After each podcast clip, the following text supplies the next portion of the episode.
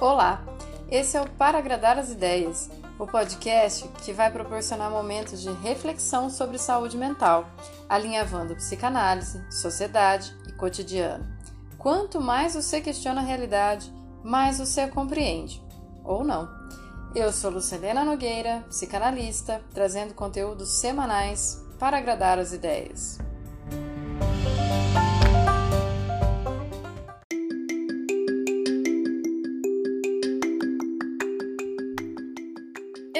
Episódio de hoje: só mais um pouquinho.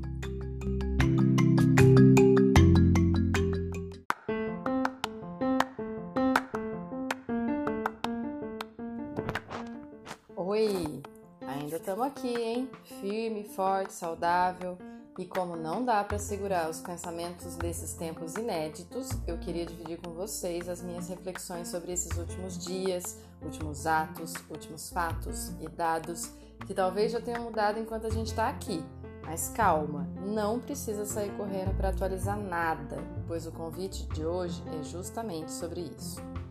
Por que será que tanta gente ainda não se deu conta de que não tem mais o mesmo mundo lá fora? A gente está sofrendo da lógica capital que manda a gente sempre querer mais, de uma lógica de um gozo que deve ser satisfeito a qualquer custo, de um sentimento de inadequação cada vez que a gente não está aproveitando ao máximo ou até o último segundo ou sugando a última gota. Embora eu também ache interessante a gente aproveitar o tempo que a gente está em casa para ver filme, fazer curso, ver tudo que foi disponibilizado gratuitamente, coisa e tal.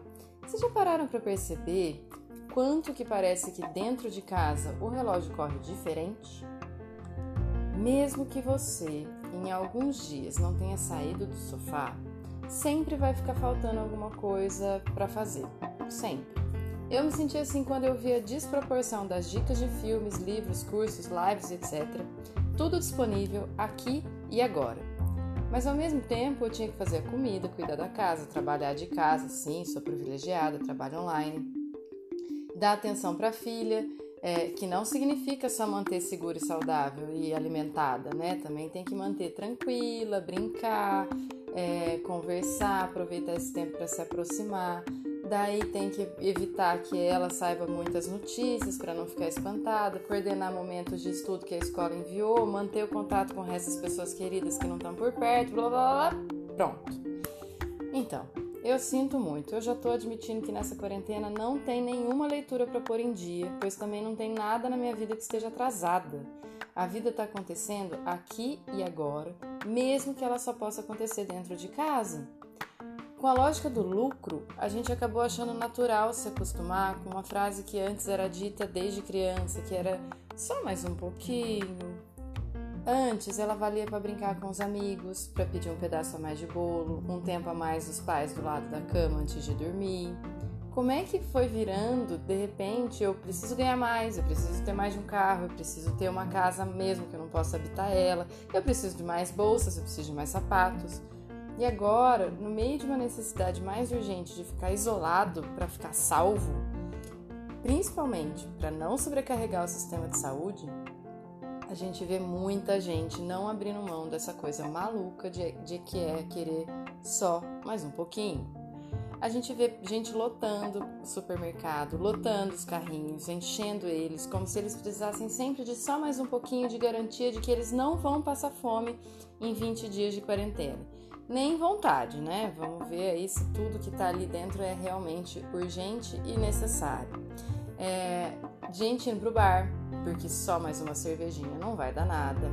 Pedindo para as lojas não fecharem, porque eles precisam só mais um pouquinho de dinheiro. Comprando remédio de outras doenças ou respiradores para uso particular, porque eles querem só mais um pouquinho de certeza de que. Que certeza não tem, né? Mas eles querem uma certeza de que eles não serão afetados ou ainda, que é muito difícil para qualquer brasileiro, acredito, o mais um abracinho, só mais um beijinho, só mais um aperto de mão, só mais uma visitinha, porque afinal todo mundo quer se amar só mais um pouquinho. Esse pouquinho é exatamente aquilo que te faz gastar mais na promoção. Porque se tá um pouquinho mais barato, tudo bem você levar mais um sapatinho que nunca vai usar e vai ocupar espaço no seu guarda-roupa, fazendo você logo acreditar que precisa de um guarda-roupa maior, um quarto maior, uma casa maior. É, precisamos abandonar essa lógica, né? Só mais um pouquinho agora mata. Só mais um pouquinho de trabalho em home office, como se as crianças não estivessem na sala, sobrecarrega. E as crianças é que vão ficar só mais um pouquinho com pais estressados. Só mais um pouquinho de texto para ler, filme para ver, curso para fazer, vai te deixar só mais um pouquinho ansioso, porque em vez de você tentar se, se cuidar no momento em que não tem narrativa anterior para te ajudar, a gente assiste as universidades, os empregos, as plataformas de streaming quererem te manter funcionando só mais um pouquinho. E daí, se esse só mais um pouquinho de descuido, que era só para ficar parado evitando que esses excessos se alastrem, vai acabar fazendo chegar só mais um pouquinho de paciente, né? Seja no, no hospital pelo contágio do Covid, que pegou no supermercado, no boteco, no abraço, ou mais tarde, quando tudo isso passar, porque acredite, vai passar. Mas daí você vai voltar só mais um pouquinho, cansado, estressado, medroso, perdido, irreconhecível. É tempo de menos normalidade, menos distração, mais voltar a si e, junto com isso, se voltar ao outro. A gente precisa se consultar para descobrir na gente mesmo o que, que nos move, que, que é angustia. É, angustia no sentido de que a angústia não deixa a gente ficar parado, ela, ela incomoda, ela faz a gente se mexer. Enquanto que o medo paralisa, não deixa a gente encarar a realidade, que hoje já não é mais a mesma. O medo está fazendo as pessoas ignorarem a urgência de parar. O medo é um sentimento que não deve ser muito tempo companhia da gente. Ele deve é, evitar, a gente deve perceber que o medo chegou, mas encarar esse medo e se perguntar até onde ele fica, até onde ele serve. A angústia é melhor do que o medo. Né? Na ideia de manter o medo é, sem ser percebido, a gente vai tentando fingir uma normalidade, continua produzindo, lucrando, funcionando, continua te deixando longe de você se perguntar: e aí, como é que eu tô no meio disso tudo? Eu não acho que a gente deve ficar ligado no jornal o tempo inteiro sofrendo com isso, não. Se informe e depois toca a vida. Mas em vez de se enfiar no desespero ou fingir que dá para manter a normalidade, que tal parar para perceber e te dar uma chance de se perguntar: quem te faz falta? O que te dói na humanidade? O que é demais para você continuar aceitando? Que é que você pode se livrar que era antes um monte de pouquinho que não faz diferença nenhuma, mas ocupa muito espaço? Chega, não dá mais para ficar nem um pouquinho longe de si mesmo.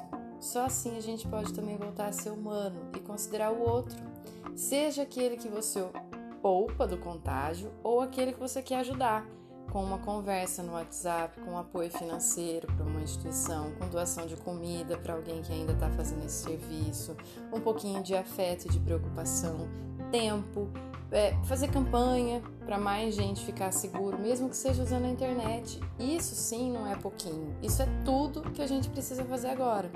Porque enquanto a gente quiser aproveitar só mais um pouquinho, a gente está fazendo com que aqueles que estão na linha de frente desse bagulho, deixando que eles, eles sim, né?